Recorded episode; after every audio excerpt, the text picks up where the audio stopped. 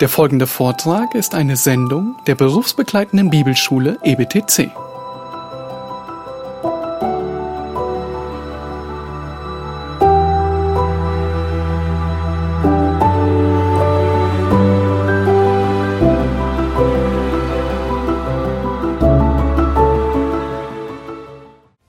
Ja, wir müssen heute noch einen wichtigen Schritt miteinander gehen.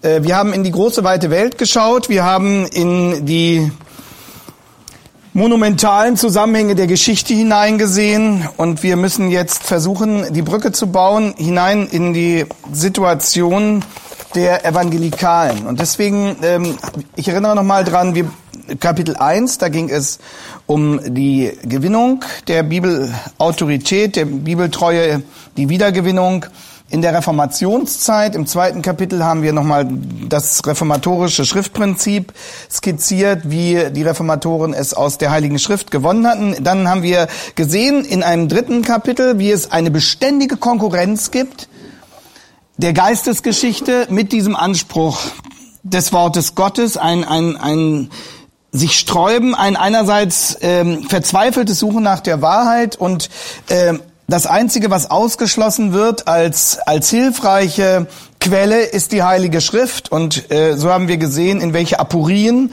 sich die Philosophiegeschichte hinein verstrickt hat, von der Antike bis zum Postmodernismus. Und dann haben wir in einem vierten Kapitel äh, studiert, wie sich diese philosophischen Vorentscheidungen dann ausgewirkt haben in der angewendeten Bibelkritik auf die Beeinflussung und letztlich äh, Unterwanderung und Zerstörung des Glaubens.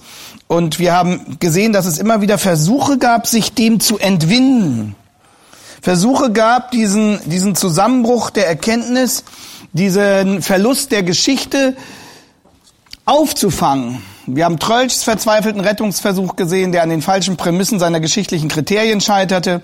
Wir haben Karl Barths verzweifelten Rettungsversuch gesehen, ähm, der daran scheiterte, dass Barth letztlich das, was die Krise ausgelöst hatte, nämlich die Bibelfrage, nicht lösen konnte. Wir haben Peter Stuhlmachers Rettungsversuch gesehen, der sicherlich weiterging als Barth, aber der auch seine, seine Aporie, seine unauflösbare Schwierigkeit an dem Punkt fand, dass das neuzeitliche Wahrheitsbewusstsein das sich in diesen drei Kriterien ja auch nochmal ausdrückt, letztlich nicht ausgesöhnt werden kann mit dem Anspruch der biblischen Autorität. Und ähm, vor dieser Frage ist letztlich auch Stuhlmachers Ansatz ähm, nicht zielführend gewesen und hat diese nicht lösen können. Und jetzt müssen wir in einem fünften und letzten Kapitel fragen, wie hat sich diese ganze Debatte ausgewirkt auf den Evangelikalismus heute? Darum geht's ja. Das ist ja unsere Situation, mit der wir äh, klarkommen müssen, die wir bestehen müssen, äh, um, um unseren, unseres eigenen Glaubens willen, um derer willen, die uns anvertraut sind, um unserer Gemeinden willen, um unserer Studenten willen, aber vor allem auch um der Ehre unseres Herrn willen. Und darum äh, der fünfte Abschnitt, das fünfte große Kapitel Römisch 5. Heute Vormittag werden wir bis auf eine Sache ohne PowerPoint arbeiten. Äh, der Einfluss der Bibelkritik auf die Evangelikalen. Der Einfluss der Bibelkritik auf die Evangelikalen. Das ist das fünfte Kapitel und ich will noch mal ganz kurz erläutern ähm, im Rückgriff auf die verschiedenen Inspirationsdefinitionen, ähm, was Realinspiration ist. Ich bin gebeten worden, das nochmal zu tun. Realinspiration bedeutet, dass nicht die Schriften als solche, nicht die Formulierungen inspiriert sind, sondern die Sachverhalte. Also das, das was berichtet wird, ist im Prinzip inspiriert, aber nicht äh, das Wie. Das ist also eine, eine weitere Definition von ähm, Inspiration. Dann gibt es die Personal, die, das Konzept der Personalinspiration, so wie es Schlatter etwa vertreten hat, dass die Schreiber inspiriert waren, prinzipiell. Und ähm, das Konzept, das den Aussagen der Bibel am nächsten kommt, ist nach meiner Überzeugung das der Verbalinspiration, weil Paulus sagt, wir, wir, wir schreiben mit Wörtern, die der Heilige Geist lehrt. Das heißt, Gott hat den Text, so wie er uns vorliegt, inspiriert, was nicht impliziert, und hier denken wir nochmal ähm, an die Kontroverse zwischen der altprotestantischen Orthodoxie und ähm, äh, Johann Salomon Semmler, was nicht impliziert eine durchgängige Diktattheorie. Also es gibt Passagen, die direkt äh, quasi diktiert worden sind, dort wo der Bibeltext das selbst sagt und der Herr sprach und ich schrieb. Aber es gibt eben auch den Fall, der exemplarisch für das andere steht, äh, Lukas Prolog, Lukas 1, 1 bis 4. Ähm, Lukas forscht, Lukas ordnet, Lukas stellt dar und in dem allen ist er aber gelenkt durch den Heiligen Geist und deshalb ist das, was dann dabei herauskommt, nicht die Theologie des Lukas, sondern es ist äh, das Wort Gottes. Ähm, wie haben jetzt die Evangelikalen sich treuhänderisch bewährt im Durchhalten dieser urbiblischen reformatorischen Position? Das ist die Frage. Und um sie richtig einordnen zu können, müssen wir den größeren Zusammenhang sehen, in dem die evangelikale Theologie in Deutschland steht. Sie ist immer sehr stark beeinflusst worden aus angelsächsischer Perspektive. Also das, durch das, was in England und in Amerika passierte, das EBTC ist ja auch ein Beispiel dafür, ein positives Beispiel dafür. Ähm, was damit auch zusammenhängt, dass einfach die Möglichkeiten, akademisch, theologisch zu arbeiten für Evangelikale in Amerika und in England anders waren als in Deutschland, da in Deutschland eben das, das rigide Monopol der historisch-kritischen äh, Methode und des, des Liberalismus doch die Möglichkeiten für Evangelikale, äh, zumindest so in, in der zweiten Hälfte des 20. Jahrhunderts, und auf die wollen wir vor allem schauen, und dann den Beginn des 21. Jahrhunderts sehr, sehr eingeschränkt gewesen sind. Und diejenigen, die sich etwa im Rahmen der Bekenntnisbewegung gewehrt haben gegen Bultmann in den 60er Jahren, waren größtenteils Pfarrer. Also der theologische Kampf der Evangelikalen in Deutschland ist weitgehend von Pfarrern geführt worden. Man kann sagen, die reformatorische Bewegung war eine Bewegung von Professoren. Luther war Professor und viele seiner Mitstreiter. Ähm, der, der Widerstand der Evangelikalen in Deutschland in den 60er Jahren war weitestgehend getragen von, von Pastoren, äh, die aber eingeschränkt waren in, in den Möglichkeiten ausführlich ähm, theologisch-wissenschaftlich zu arbeiten, weil sie eben mit ihrem Pfarramt zu tun hatten. Das, äh, das haben sie alles zusätzlich machen müssen. Einer, der da sehr intensiv beteiligt war, hat mal gesagt, äh, das ist mein theologischer Hobbykeller, in dem ich meine Bücher schreibe. Und ich habe jetzt auf der liberalen Seite bei den liberalen Gegnern ständig mit Leuten zu tun, die sich dem ganz widmen können. Und ich mache das zusätzlich zu meinem Pfarramt dann eben nachts oder in irgendwelchen freien Zeitfenstern. Und das ist so die Situation in Deutschland größtenteils gewesen. Und äh, da, deswegen hatten die Brüder in, in England und in Amerika doch äh, zum Teil größere Möglichkeiten, weil dort einfach das akademische System nicht so festgezurrt war wie hier bei uns, obwohl die Machtverhältnisse im Prinzip gerade in der ersten Hälfte des 20. Jahrhunderts auch nicht anders gewesen sind. Aber eben nicht so konsequent durchsystematisiert und äh, bürokratisch äh, fixiert, wie das hier bei uns in Deutschland war. Und deswegen muss, lohnt es sich, wenn wir jetzt fragen nach dem Einfluss der Bibelkritik auf die Evangelikalen, dass wir zunächst ähm, einen Blick über den Teich werfen, dass wir auf die angelsächsische Situation schauen. Und das ist auch unser Erster Punkt, also römisch, äh, römisch 5, der Einfluss der Bibelkritik auf die Evangelikalen, arabisch 1, die angelsächsische Situation. Und einer, dem ich äh, beim Verständnis dieser Situation besonders viel verdanke, ist Ian H. Murray. Ähm, das ist der Biograf von Martin Lloyd Jones, also der die wichtigste Biografie über Lloyd Jones geschrieben hat. Und ähm, ich weiß noch, als ich mich damals auseinandersetzte mit dem zunehmenden Einfluss des Ökumenismus auf die Evangelikalen in Deutschland, also mit der zunehmenden Öffnung äh, zur Zusammenarbeit mit Charismatikern, mit, also sogar mit der römisch-katholischen, mit Vertretern der römisch-katholischen Kirche, mit äh, liberalen Theologen. Da habe ich parallel dazu damals, als ich mich damit auseinandersetzte, ähm, die ausführliche theologische zweibändige Biografie über Martin Lloyd Jones gelesen von Ian H. Murray. Und er hat dort die Entwicklungen ähm, in England vor allem, aber auch in den Vereinigten Staaten, die ja maßgeblich durch Billy Graham mit beeinflusst waren, der ja sehr viel dazu beigetragen hat, die Evangelikalen gewissermaßen für die ökumenische Bewegung aufzuknacken. Bei Billy Graham hatte das auch damit zu tun, dass er möglichst viele Leute für seine Evangelisationen erreichen wollte. Und er hat dafür eben diesen pragmatischen Preis der, der größtmöglichen Öffnung bezahlt hat dadurch ungeheuren Einfluss gewonnen, auch auf äh, die gesamte Situation der Evangelikalen, nicht nur in Amerika. Und ähm, derjenige, der dieser zunehmenden Öffnungspolitik, die äh, gepflastert war mit Kompromissen inhaltlicher Art, in England am profiliertesten, der, der dem am profiliertesten entgegengetreten ist, war Martin Lloyd Jones. Und als Billy Graham seine großen Campaigns in London durchführte, Mitte der 50er Jahre, da war Martin Lloyd Jones, soweit ich es sehe, der einzige prominente Evangelikale, der daran nicht mitgewirkt hat, der sich geweigert hat, diese Evangelisation mit seiner äh, großen Gemeinde der Westminster Chapel zu unterstützen. Er hat sich persönlich sehr, sehr freundlich äh, Graham gegenüber verhalten. Er ist sowieso in der Art seines Auftretens immer sehr, sehr moderat gewesen. Er war ein Gentleman, ähm, aber in seiner inhaltlichen Positionierung immer sehr, sehr klar. Und damals hat mir Murrays wirklich sehr differenzierte Analyse der englischen Diskussionssituation geholfen, war für mich eine ausgesprochen konstruktive Anleitung, auch die deutsche Öffnung für diesen Ökumenismus besser zu verstehen. Und ähm, ich konnte die Strukturen dessen, was er zeigte, für, für den angelsächsischen Bereich genau in der deutschen Entwicklung, nur zeitversetzt, verspätet wiederfinden. Und ähm, das, wofür Martin Lloyd Jones in England gekämpft hatte, dafür haben einige Freunde und ich zusammen versucht, in Deutschland zu kämpfen.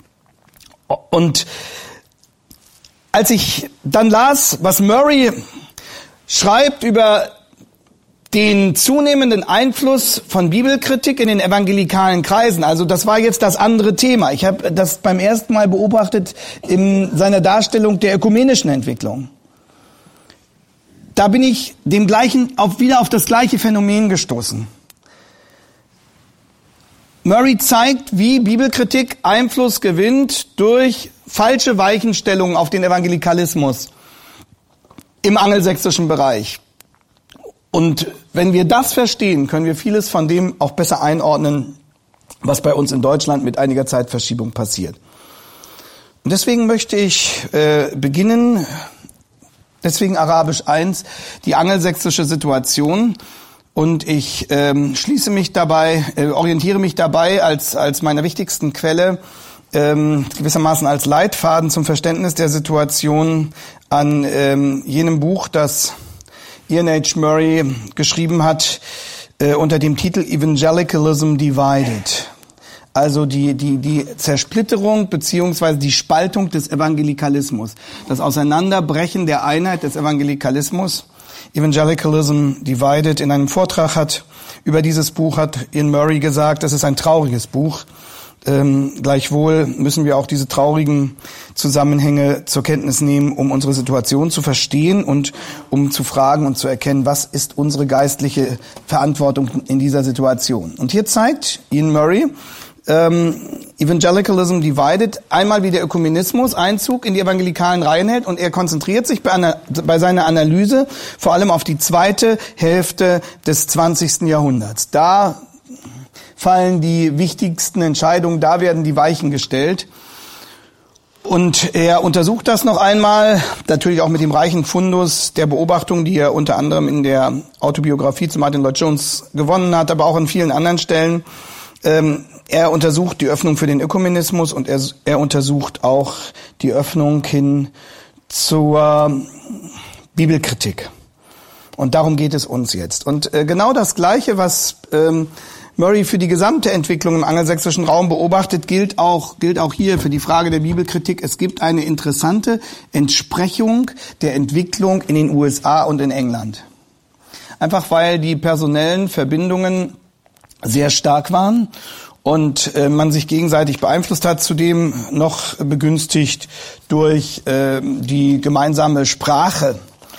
Und ähm, Murrays Darstellung beginnt äh, damit, dass er zeigt, wie sich unter den, Anglika den evangelikalen Anglikanern in England eine zunehmende Hinwendung zunächst mal zur wissenschaftlichen Theologie gezeigt hat. Das ist ja für sich genommen eigentlich etwas etwas Gutes. Es gibt es gibt einen Aufbruch. Ähm, er schreibt das folgendermaßen: ähm, äh, Seit den seit den 50er Jahren wechselt die die Führung im Bereich der der Evangelikalen und äh, da waren die Evangelikalen eben sehr stark vertreten bei den Baptisten, aber auch äh, die anglikanische Kirche, also die englische Volkskirche, wenn man so will, hat einen stark einen starken evangelikalen Flügel. Ähm, zu diesem evangelikalen Flügel ähm, gehört etwa John Stott, der vielen ein Begriff ist. Oder äh, in diesem Bereich hat auch äh, mitgewirkt James I. Packer. Also alles Heroes der, der Evangelikalen in der ähm, angelsächsischen und speziell in der englischen Szene. Ähm, und da stellt Murray fest, dass ähm, in der zweiten Hälfte des 20. Jahrhunderts die Führung, also die maßgeblichen Stimmen, die in der theologischen Diskussion der Evangelikalen äh, das meiste Gehör fanden, bis dahin waren das größtenteils Pastoren gewesen. Vergleichbar Situation äh, Bekenntnisbewegung 60er Jahre bei uns. Aber in der zweiten Hälfte des 20. Jahrhunderts ging die Führung zunehmend über von den Pastoren auf ähm, die professionellen akademischen Theologen. Das heißt, äh, es passierte offensichtlich, dass immer mehr ähm, Evangelikale doch Zugang zu äh, professioneller akademischer Arbeit als Theologen fanden, die ihnen vorher verschlossen war. Und Dahinter steckte natürlich eine Absicht. Man sagte, wenn wir größeren Einfluss gewinnen wollen auf die gesamte Situation, dann müssen wir versuchen, den Weg über die wissenschaftliche Debatte zu gehen. Und dann müssen wir erreichen, dass wir auch theologisch von unseren Gegnern besser anerkannt werden. Ich denke, das ist eine, eine Argumentation, die wir auch, auch in Deutschland kennen, äh, die etwa auch seitens der FTA oder der FTH in den letzten Jahren immer wieder so vertreten wurde. Und äh, dann müssen wir gewissermaßen aus dem theologischen Schmollwinkel herauskommen. Die angelsächsischen Theologen, die sich dort zusammenfanden und die zunehmend äh, publizierten ähm, und ihre Stimme erhoben, gehörten größtenteils zur IWF. Das war die Intervarsity, Intervarsity Fellowship. Das war eine evangelikale Studentenorganisation, die 1944 gegründet worden war und ähm, auf die auch äh, gerade in den 60er, 50er, 60er äh, Jahren äh, Martin Lloyd Jones starken Einfluss genommen hatte. Er hatte sehr viel zur theologischen Klärung äh, dieser Organisation beigetragen, Intervarsity Fellowship. Und ähm, aus den Reihen dieser ähm, wenn man so will, evangelikalen Studentenarbeit kamen dann auch äh, viele der jungen Akademiker, ähm, die waren verbunden mit einem Forschungszentrum, äh, das, nannt, das nannte sich die Tyndale Fellowship, Tyndale House.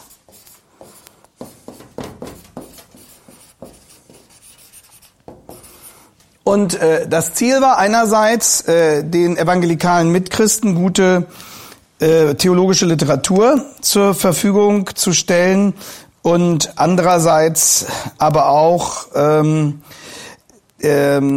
die Auseinandersetzung um die theologischen Streitfragen mit dem Liberalismus zu führen und zunehmenden Einfluss auf diesem Level zu gewinnen. Parallel äh, zu diesen Entwicklungen in England wurde in Amerika das äh, berühmte Fuller Seminary gegründet. Ähm, äh, äh, eine sehr spannende Beschreibung der Geschichte des Fuller Seminaries gibt uns Marsden. Es lohnt sich also, dieses Buch zu lesen. Marsden ist kein klassischer Evangelikaler, aber er, er beschreibt dieses ähm, sehr, ja, sehr kenntnisreich und sein Buch trägt den Titel Reforming Fundamentalism, Fuller Seminary and the New Evangelicalism. Und damit wird schon deutlich, ähm, sie treten an und sie kommen aus einer fundamentalistischen Tradition, aber haben sich zum Ziel gesetzt, äh, diese fundamentalistische Tradition zu reformieren und einen neuen Evangelikalismus zu etablieren. Und äh, auch auf diese, auf diese Geschichte des Fuller Seminaries hat Billy Graham und zusammen mit seinen Organisationen starken, starken Einfluss genommen. So, jetzt kommen also die Evangelikalen, ähm, wollen gewissermaßen die akademische Szene erobern in ähm, England, in Amerika, InterVarsity Fellowship ist sozusagen der Hintergrund, von dem her die Engländer kommen. Wir werden uns zunächst auf die englische Situation konzentrieren. Und ähm, Sie sagen, wir werden bisher absolut nicht respektiert von ähm, den Liberalen, die halten uns für Hinterwäldler. Und äh, wie, wie kann es uns gelingen, jetzt ähm, mehr Akzeptanz zu bekommen? Und ähm, es geht eben damit los, dass ähm, zunehmend Leute äh, doch äh, Wissenschaft versuchen, wissenschaftliche Arbeiten zu schreiben und vor allem in Positionen hineinzukommen, in denen sie auch lehren können. Und äh, das Stichwort, äh, das viele damit verbinden, ist die Suche nach einer respectable theology, äh, nach einer respektablen Theologie. Respectable theology.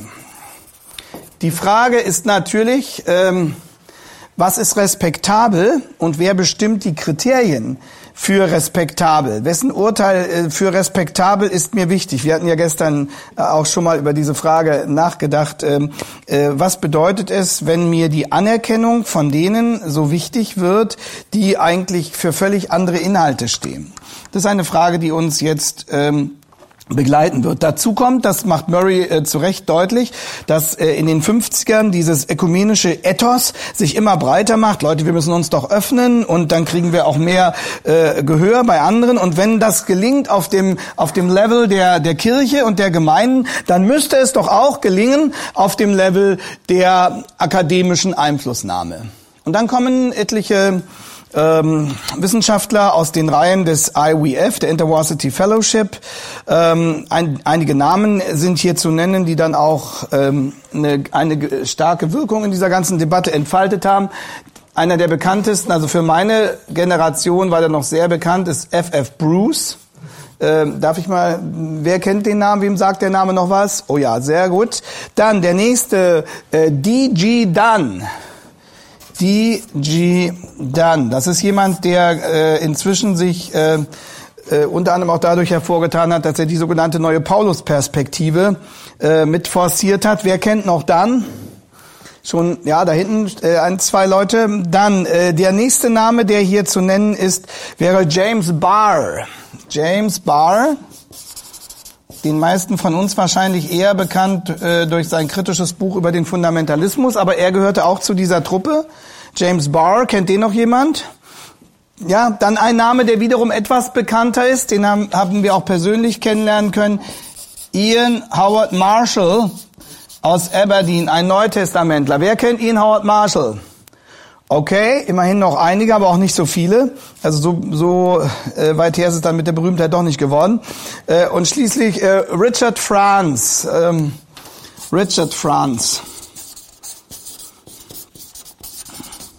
Das sind Leute, die in der Folgezeit ähm, äh, doch viele Bücher schreiben äh, sollten und ähm, ähm, etwa in den 80er Jahren blickt John Wenham zurück. John Wenham, ein evangelikaler Theologe, der in seiner Autobiografie sich viel mit dieser Entwicklung auseinandergesetzt hat und er sagt, there were now, also um die ähm, in den 80ern, there were now fully 30 competent theologians who were from the evangelical stable. Also es gab in, in dieser Zeit etwa 30 doch ähm, einigermaßen renommierte Theologen, die aus dem Stall der Evangelikalen kamen.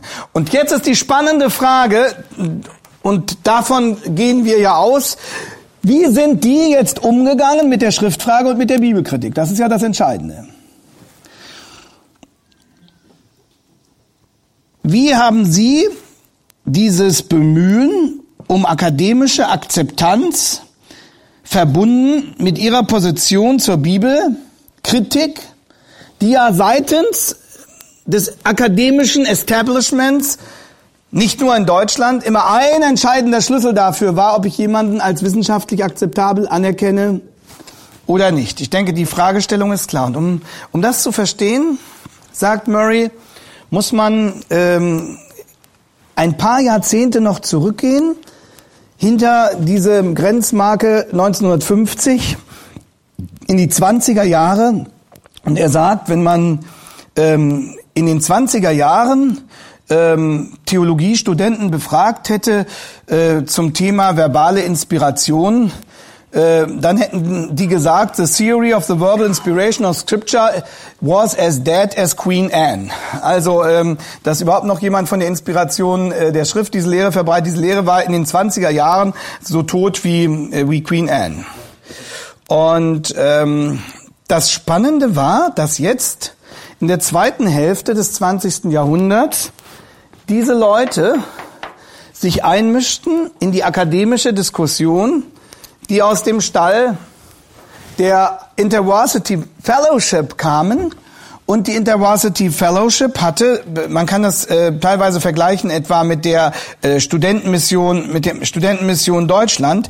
Diese Intervarsity Fellowship hatte ein ganz klares Bibelbekenntnis. Also, äh, dass ähm, die glaubten, ich, ich zitiere, ähm, an the divine inspiration and infallibility of Holy Scripture as originally given and its supreme authority in all matters of faith and conduct. Das war das Bibelstatement von IWF und aus dem Stall kamen die, ja.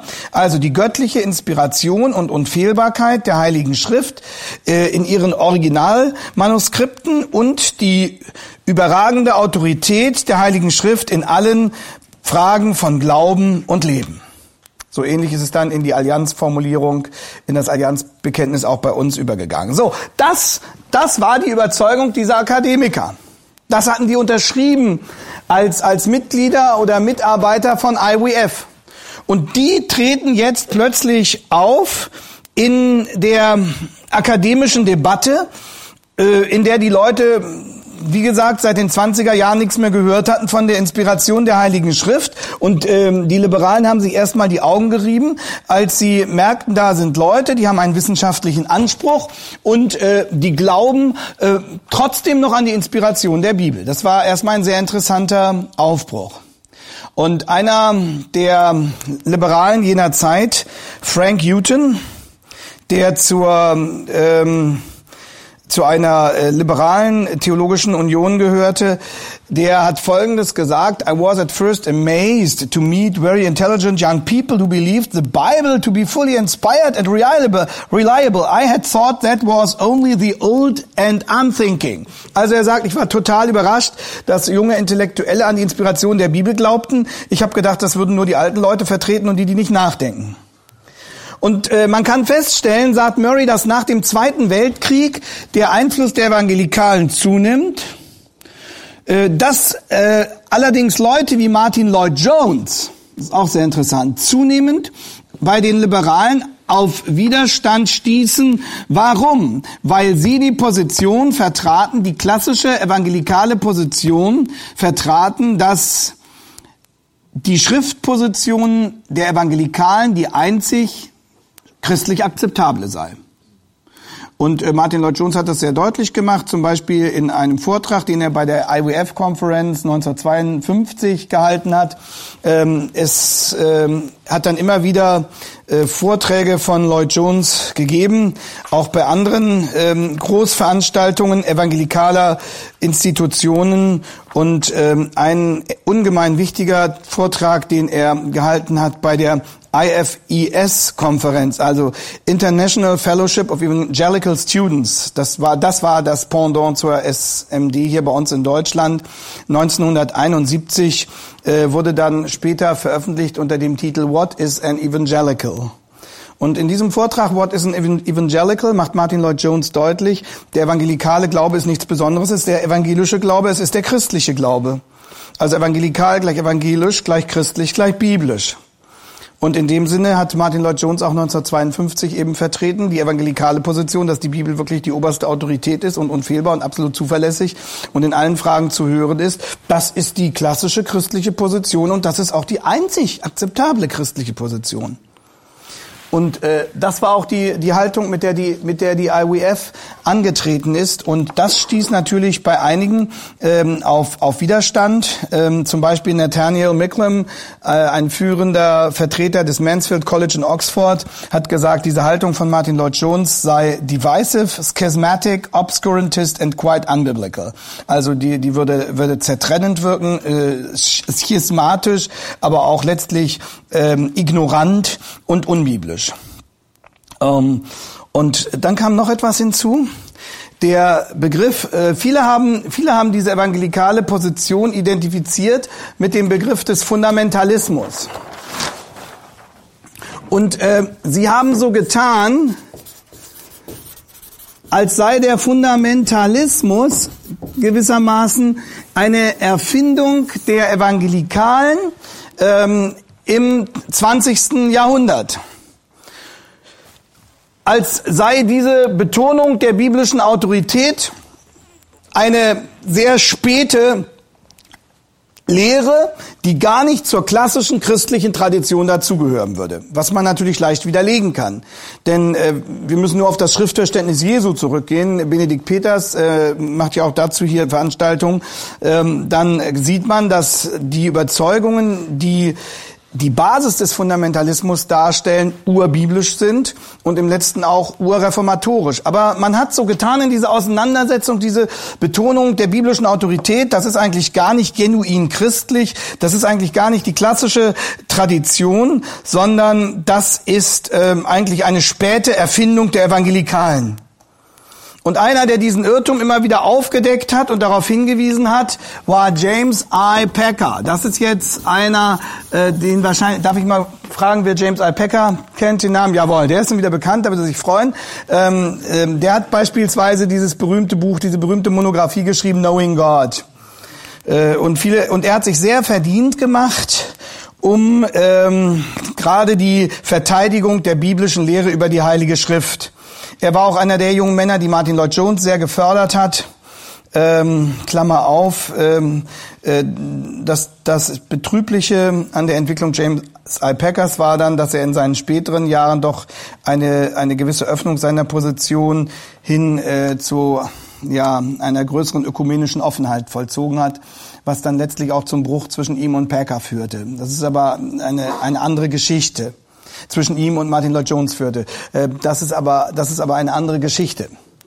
Äh, das ändert nichts an den Verdiensten, den sich, die sich James. Packer in vielen, vielen Bereichen und eben auch in dieser Diskussion erworben hat. Er hat 1958 ein Buch herausgegeben unter dem Titel Fundamentalism and the Word of God, Fundamentalismus ähm, und das Wort Gottes.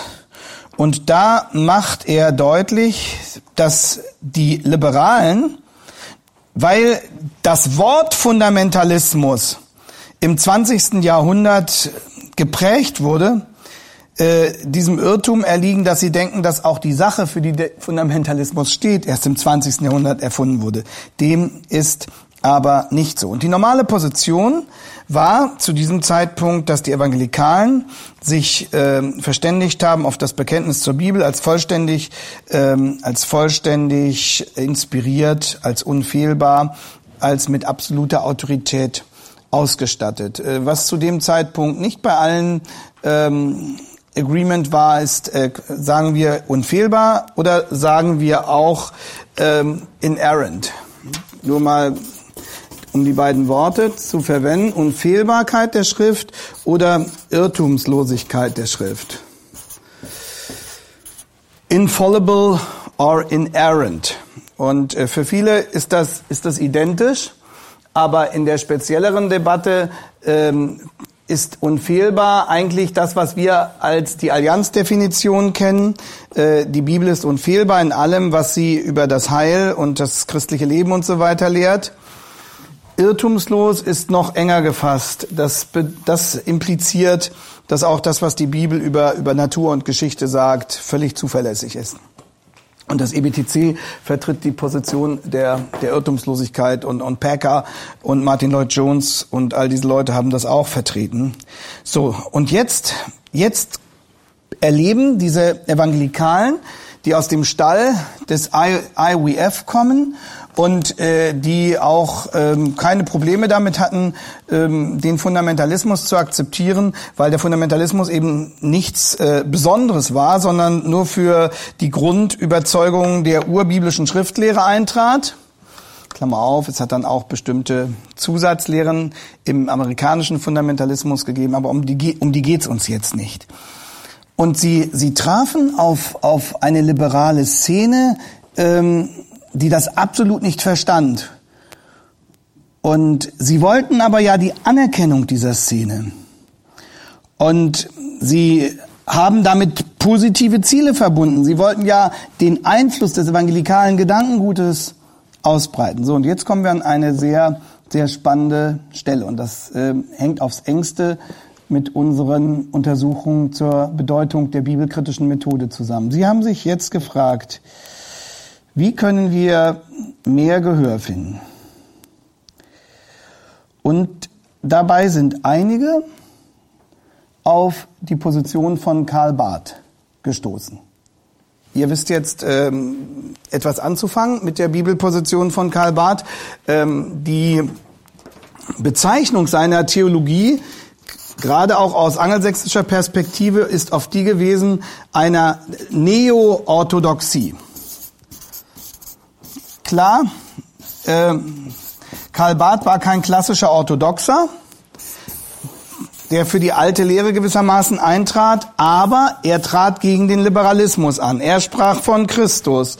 Er sagte, dass es um Gott geht und dass Gott eingreift ähm, allerdings auf die ähm, ja, indirekte Weise, wie wir das gestern dargestellt haben. Und deswegen konnte man ihn nicht als äh, Vertreter der Orthodoxie bezeichnen, aber man äh, fand für ihn den Begriff der Neo-Orthodoxie. Das heißt, ich sage das jetzt mal sehr vereinfacht, fromm, zentral von Gott redend, aber trotzdem unanstößig offensichtlich für die meisten in der wissenschaftlichen Zunft. Und wir haben gestern gesehen, womit unter anderem Karl Barth sich seine Unanstößigkeit erkauft hat. Äh, obwohl er das sicherlich, ich unterstelle ihm nicht, dass er das aus pragmatischen Gründen gemacht hat, sondern er war ihm davon überzeugt, dass es so sei, nämlich durch seine eingeschränkte Haltung zur Bibel. Ihr habt das alle alles vor Augen. Und einige äh, dieser aufstrebenden Evangelikalen, die nun Gehör suchten, äh, hatten dieses Beispiel Karl Barths vor Augen, äh, seine Neo-Orthodoxie und äh, sie sagten, ja natürlich, wir bestreiten das doch auch nicht, dass die Bibel eine menschliche Seite hat. Und ähm, sie betonten jetzt die Unterscheidung zwischen der menschlichen und der göttlichen Seite der Bibel. Ähm, Bibel hat also eine, eine göttliche Seite und eine menschliche Seite. Gott hat sie inspiriert und er hat sich dabei menschlicher Schreiber bedient und er hat das eben nicht getan im Sinne der Diktattheorie, sondern er hat die Begabung, die spezielle Sprache dieser Menschen mit eingeschlossen in diesem Prozess. So, und jetzt haben einige Evangelikale gesagt, ähm, wir können doch diese menschliche Seite untersuchen und auf der Ebene können wir doch den Liberalen zeigen, dass wir auch wissenschaftlich sind. Und auf der Ebene, dass wir die menschliche Seite der Schrift untersuchen, können wir doch ähm, anfangen, mit ihnen zu kommunizieren. Und der, einer derjenigen, die das besonders betont haben, war zum Beispiel F.F. Bruce. Wo ist das Problem, ihr Lieben? Die Frage für uns, und das haben wir ja in den letzten Tagen auch gesehen, besteht nicht darin, ob man die menschliche Seite untersucht, sondern sie besteht darin, wie man sie untersucht. Das heißt, mit welchen methodischen Voraussetzungen. Das war ja nie strittig, dass äh, der historische dass der historische Text genau angeschaut wird, dass man äh, nach der besten Urtextfassung sucht, dass man versucht, die geografischen und geschichtlichen Hintergründe des Textes auszuleuchten. Ähm, die Frage ist doch nicht, ob man diese menschliche Seite, also ob man das, was da als ähm, geschriebenes Dokument vor uns liegt, untersucht, sondern, sondern wie man sie untersucht. Und das Problem war, dass viele dieser jüngeren Evangelikalen glaubten, sie könnten, und jetzt sind wir mittendrin in unserem Thema, sie könnten diese menschliche Seite untersuchen mit den gleichen methodischen Instrumenten wie die Liberalen. Also, Sie könnten hier, wir würden sagen, historisch kritische Methoden anwenden. Und jetzt klingeln bei uns alle Glocken. Ja, äh, äh, weil, äh, weil wir hier genau wieder auf diesen Kurzschluss stoßen, dass es sich beim historisch-kritischen Instrumentarium um einen Werkzeugkoffer mit neutralen Werkzeugen eben handelt, ähm, die jemand, der, der Christ ist, eben als Christ gut verwenden kann, wie jemand, der liberal ist, sie schlecht anwenden wird. Und ähm, das war, das war eben der Grundirrtum. Der Grundirrtum war, dass man, dass man nicht ausreichend ernst genommen hat, dass diese historisch-kritischen Methoden in sich, und, und wir wissen das ja nun, äh, eine ganz dicke Geschichte tragen und äh, dass sie in sich eine, letztlich eine gegen die Bibel gerichtete Weltanschauung transportieren. All das hat man, ich meine, gut, angelsächsisch ist manches auch sehr pragmatisch, all das hat man, Packer hat es gewusst, Martin Lloyd Jones hat es gewusst. Aber auf diese Stimmen wurde in dem Zusammenhang nicht ähm, maßgeblich gehört. Jemand hat gesagt, äh, wenn wir mit unseren liberalen Kollegen diskutieren, dann beginnen wir nicht mit unserem persönlichen Glauben, auch nicht mit unseren besonderen evangelikalen Überzeugungen, sondern dann beginnen wir mit äh, einer rein innerhistorischen Auseinandersetzung über diese, diese menschliche Seite. Und dann werden wir diese Vorurteile von denen, dass wir nicht wissenschaftlich arbeiten können, nach und nach widerlegen können. Wir wissen jetzt, wo der Grundirrtum dieses Zugangs steckt weil er unterstellt, dass die Methoden letztlich neutral sind, was sie, wie wir wissen, nicht sind. Und derjenige, der das besonders betrieben und auch andere dazu angeleitet hat, war F.F. Bruce. Er hat gesagt über seine eigene wissenschaftliche Arbeit, Inspiration is not a concept of which I have a clear understanding before I come to the study of the text. Ähm, das heißt, äh, wenn ich mich an einen Text heranbegebe, wenn ich meine Bibel aufschlage, dann gehe ich äh, an diese Bibel nicht äh, mit der Voraussetzung heran, das ist, das hat für meine für meine Erforschung dieses Textes keine maßgebliche Bedeutung, dass ich davon ausgehe, dass der Text inspiriert ist, sondern dann gehe ich mit diesen Methoden da heran. Kann ich das? Das könnte ich dann, wenn es in, wenn es neutrale Methoden wären. Aber eine sachgerechte Art, sich der Bibel zu nähern, bedeutet ja, sie als Ganzes ernst zu nehmen. Und äh, es zeigt sich dann auch ähm, in der Art der exegetischen Werke, die Bruce geschrieben hat. Also er hat vieles sehr Interessante und Hilfreiche zutage gefördert, beispielsweise auch über die gute Basis der, der neutestamentlichen Manuskripte, also ähm, wie, wie zuverlässig sie sind und wie sie sich gegenseitig bestätigen und so weiter aber etwa sein Buch über Paulus, äh, Apostle of the Free Spirit, ähm, stellt Paulus die Entwicklung der, der lehrmäßigen Aussagen von Paulus ja nicht da in dem Sinne, er schreibt als der, der Gottes, der Gottes Wahrheit offenbart, sondern stellt es mehr dar als die Entwicklung des Theologen Paulus. Und das ist etwas anderes. Und äh, Sie haben noch geglaubt an, an also Sie haben, Sie, Sie haben sich zumindest noch bekannt zu IWF, zu dieser IWF-Basis, also äh, Autorität der Schrift. Aber das hat in Ihrer akademischen Arbeit keine entscheidende Rolle gespielt. Das heißt, Sie haben auch nicht gesagt, wir betreiben jetzt akademische Arbeit als Leute, die sich zur IWF-Basis stellen.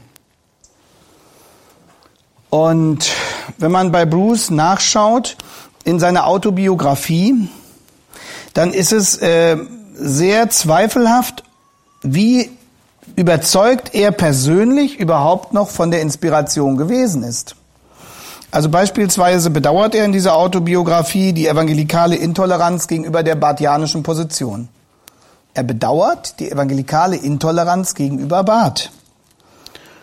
Und er, er weigert sich und er sagt, man sollte unsere IWF-Grundregeln nicht als einen Test für Rechtgläubigkeit verwenden. Sollte man nicht.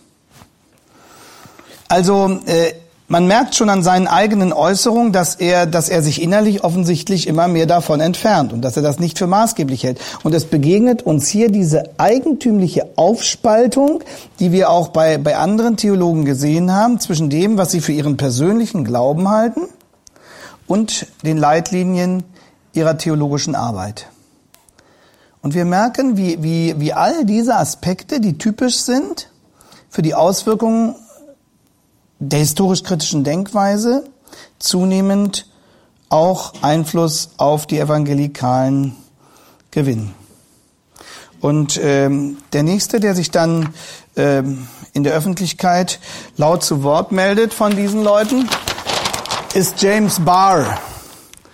Und James Barr, das berühmteste Buch von James Barr, soweit ich es überblicke, ist sein Buch über den Fundamentalismus.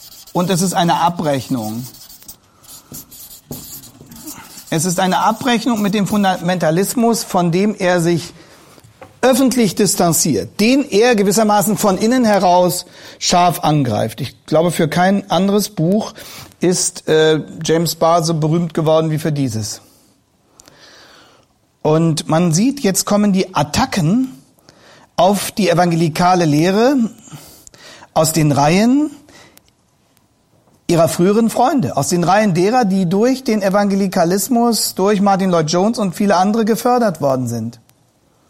Und der nächste, der sich in diese Reihe stellt und zu Wort meldet, ist D.G. Dunn.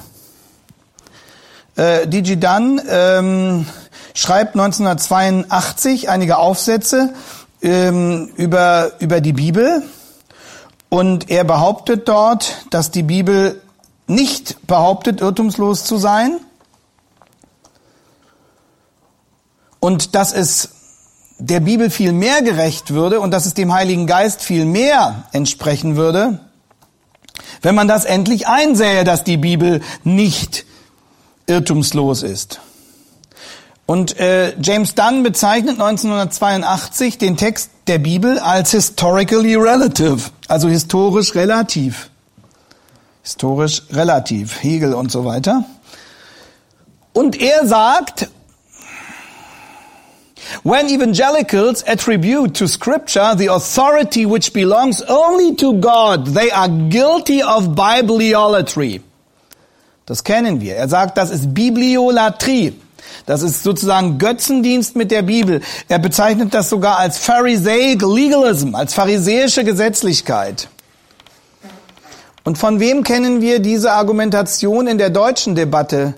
Dass gerade wer bibeltreu sein will, nicht die Irrtumslosigkeit der Bibel vertreten darf. Das ist fast, fast wörtlich äh, eine Wiederholung der Aussage von Dann. Wer vertritt das in der ähm, hermeneutischen Debatte unter den Evangelikalen besonders massiv? Massiv Heinz-Peter Hempelmann. Das ist die Hempelmann-Position. Äh, wir sehen die Verbindungslinie. Also Hempelmann sagt, gerade weil wir bibeltreu sein wollen, dürfen wir nicht die Irrtumslosigkeit lehren. Das ist das, was James Dunn sagt. Und ähm, so die, die, die alten ähm, Gewährsleute, die theologischen Gewährsleute des, der Irrtumslosigkeitslehre wie Benjamin Warfield, ähm, sagt er, das war, das war hermeneutisch unmöglich und äh, exegetisch nicht, nicht angemessen. Es war theologisch gefährlich und hat sich auf die Ausbildung desaströs ausgewirkt. Das Interessante ist, dass diese Namen Bruce, Dunbar, die angetreten sind, sozusagen den evangelikalen Einfluss auf die wissenschaftliche Debatte zu vergrößern, gerade das nur bedingt erreicht haben. Aber was haben sie erreicht? Eine Veränderung der evangelikalen Position in den eigenen Reihen. Das ist gewissermaßen zurückgeschlagen. Warum? Weil sie sich der Eigengesetzlichkeit der Prinzipien, die in diesen methodischen Zugängen walten, nicht bewusst waren oder das nicht, nicht eingesehen haben. Nach dem Motto, ich muss hier denken an dieses Zitat, die Geister, die ich rief, die werd ich nicht mehr los. Und Ian Murray sieht das messerscharf und er, er, er beklagt, dass, was, was ist eigentlich das Schlimmste an dieser Entwicklung? Das Schlimmste an dieser Entwicklung ist, sagt er, dass die alten evangelikalen Fahrensmänner, die es eigentlich besser wussten, sozusagen, dass die Väter dieser Bewegung viel zu lange geschwiegen haben.